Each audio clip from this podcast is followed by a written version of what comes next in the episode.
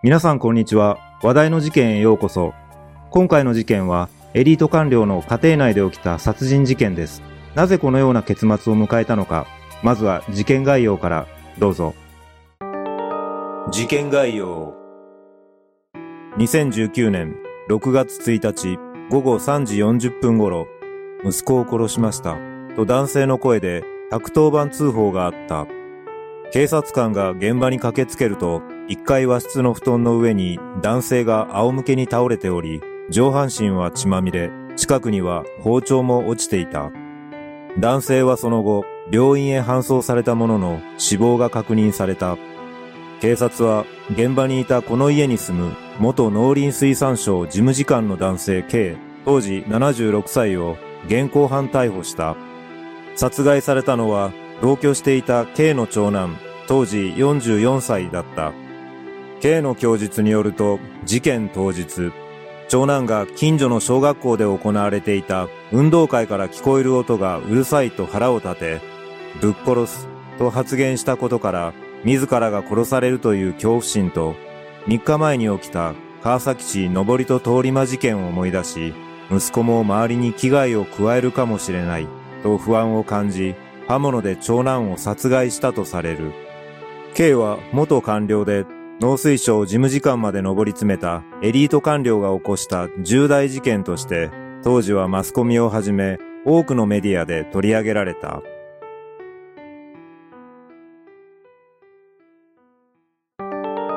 事件の経緯事件から10年ほど前に K と妻は現場となった家へ引っ越しているが、近所の人は息子がいることを知らなかったという。実は、長男は20年以上実家を離れ、母親が所有する東京都内の一軒家で一人暮らしをしていた。事件発生の1週間前となる2019年5月25日、離れて暮らしていた長男が体調不良を理由に両親の元へ戻り、K と妻、長男での3人の生活が始まった。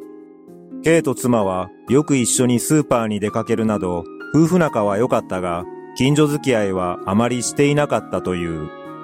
K は東京大学卒業後に当時の農林省に入省し、事務方のトップである農水省事務次官に就任するが、その後、狂牛病問題で隕石辞任している。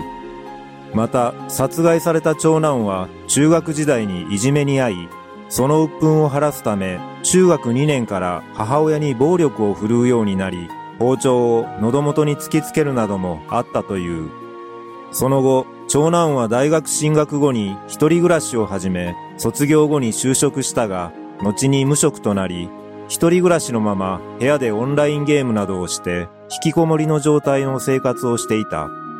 実は長男の暴力は母親の英才教育が関係していると言われている。母親は長男の成績が悪いとおもちゃを取り上げて壊すなどしており、長男が中学生の頃には勉強せずにゲームに没頭していた長男の大切にしていたプラモデルを勝手に捨てたことがあり、そのことで長男は切れて家の中で大暴れしたことがあったとされている。そのような状況をきっかけに中学2年生の頃から母親に暴力を振るうようになったと言われている。こうした背景の中、再び3人で暮らすようになった長男は、お父さんはいいよね。私の人生は何だったんだ？と声を荒げ、K の髪を掴んで頭を今の家具に叩きつけることもあったという。その後も長男は恐ろしい形相で殺してやると叫びながら殴ったり蹴ったりを繰り返した。K は本当に殺されると思い、土下座することもあったが、震えるほどの恐怖感だったという。日を追うごとに長男は殺すぞ以外の言葉を発しなくなり、K と妻は恐怖から家の2階で暮らすようになっていた。そして2019年6月1日、ついに事件が起こる。この日は自宅隣の小学校で運動会が開かれていた。1階に降りて昼食の準備をしていた K は運動会の音に対し、うるせえな、ぶっ殺すぞ、と文句を言っている長男と目が合い、その瞬間、長男は両手の拳を握り、強い口調で、殺すぞ、と K を睨んできた。この時、K は以前に受けた暴行を思い出し、殺されると直感したため、反射的に包丁を取りに行き、強行に及んだ。よほど長男に殺意を感じたのか、K は長男の胸や首を十数箇所も刺していた。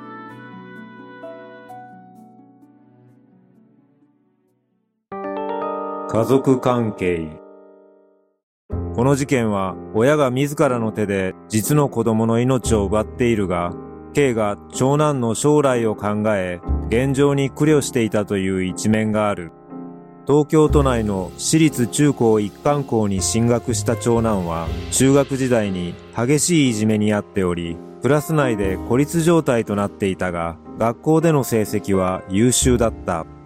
その頃から長男はテレビゲームが大好きで、学校ではよくゲームのキャラクターの絵を描いており、将来はそのような絵を描く仕事をしたいと考えていたという。また、この頃の長男は K を誇りに思っており、友人に父は農水省の事務次官で BSE 問題について批判を受けながらも解決に導いたすごい人と自慢するような場面があったという。高校を出た後は大学やアニメの専門学校に通っていたが、卒業後は K のいとこが会長を務める病院の関連施設に就職した。しかし、長男は職場で上司とトラブルを起こして無職になってしまい、これをきっかけに引きこもりがちになっていった。その後、2018年には病院の医師から発達障害のアスペルガー症候群であると診断されている。この頃 K は長男の家へ行き、一緒に食事をしたり、発達障害の人が苦手とするゴミの片付けを一緒に行うなど、コミュニケーションを取ろうとしていた。アニメが好きな長男に生きがいを持たせたいと、コミックマーケットへの出品を進め、会場で売り子として手伝うなど、長男に寄り添っていたが、様々な事情が重なり、それは長くは続かなかった。それでも K は長男の将来のため妻の所有する家に息子を住まわせ近所の駐車場や賃貸物件の賃料で生計を立てられるように準備を整えるなど K は長男の今後を考え様々な世話をしていた。しかし最後まで K と長男の溝が埋まることはなかった。そして事件後の裁判で K の家庭にはもう一つ辛い過去があることが判明している。実は長男には妹がいたが数年前に自ら命を絶っていた。K の妻の証言によると妹には二度の縁談があったが長男がいたことで破談となりそれが原因で自ら命を絶ったという。K の妻はそのことで心が病んでしまい長男の家庭内暴力も重なり、うつ病になり、事件前には妻自身も自ら命を絶つことを試みたと証言している。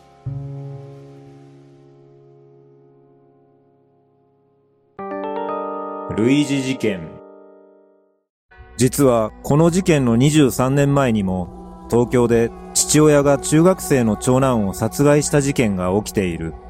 やはりこの事件も長男が中学生になってから母親に暴力を振るい始め、父親が注意したことがきっかけで暴力が父親に向けられるようになった。そしてこの事件と同様に父親は暴力に耐えきれず息子を殺害している。偶然にもこの事件の父親も東大を卒業しており同じ時期に東大で学び家族構成もほぼ同じだった。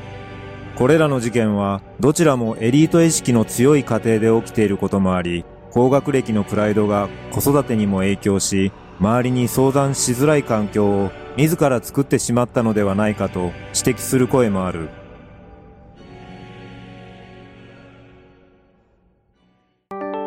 裁判の状況東大卒のエリート官僚が起こしたこの事件は、マスコミの報道により世間に衝撃を与えたが、息子の家庭内暴力に耐えかねた苦しい事情もあったため、ネットを中心に刑を擁護する意見が多く見られ、減刑を求める1600通もの嘆願書が集まった。しかし、世間の見方とは別に、警察は計画的な犯行の側面を指摘している。家宅捜索の際、K が妻に宛てた手紙が寝室から見つかり、そこには、これまで尽くしてくれてありがとう。感謝している。これしか方法はない。死ぬ場所を探す。どこかで長男と一緒に散骨してほしい。と、長男の殺害を示唆する内容が綴られていた。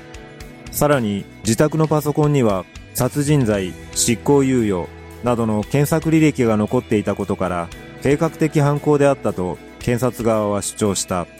それを受け弁護側は、K の犯行に計画性はなく、事件直後に自ら110番通報するなど、当初から罪を認め反省しているとして、執行猶予付きの判決を主張した。K の妻も、主人は息子のために一生懸命だった。K を軽くしてください。と涙ながらに訴えた。これに対し、東京地方裁判所は、K に懲役6年の実刑判決を言い渡しているが、実刑判決としては異例の保釈が認められ、K は500万円を支払い、保釈されている。しかし、この判決を不服とした K は控訴し、一転して正当防衛と無罪を主張した。この主張に対し、東京高等裁判所は、長男は被告を追いかけたり攻撃するような動きは見せておらず、危害を受ける危険性は迫っていなかったと正当防衛には当たらないと判断し、一審と同じく懲役6年の実刑を言い渡した。これによって世間に注目された上級国民家族の家庭内暴力をきっかけとしたセンセーショナルな事件は幕を閉じた。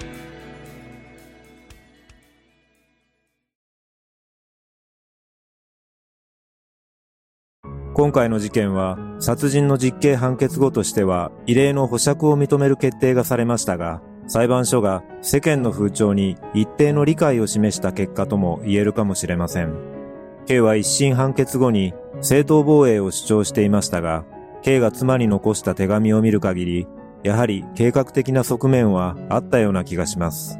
おそらく相当精神的に追い詰められ、いつ長男を殺害する瞬間が訪れるかわからなかったため、準備していたものだったのではないでしょうか。そして、この事件で一番悔やまれることは、なぜ公の窓口や警察への相談をしなかったのかということです。やはり上級国民としてのプライドが殺害以外の選択肢を狭めてしまったのでしょうか。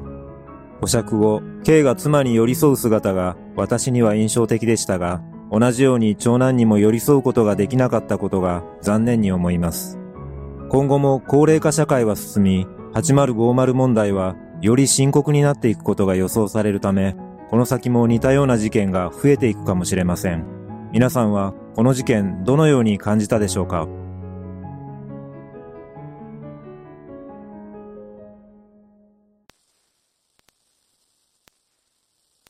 最後までご視聴いただきありがとうございます。それではまた次回の動画でお会いしましょう。さようなら。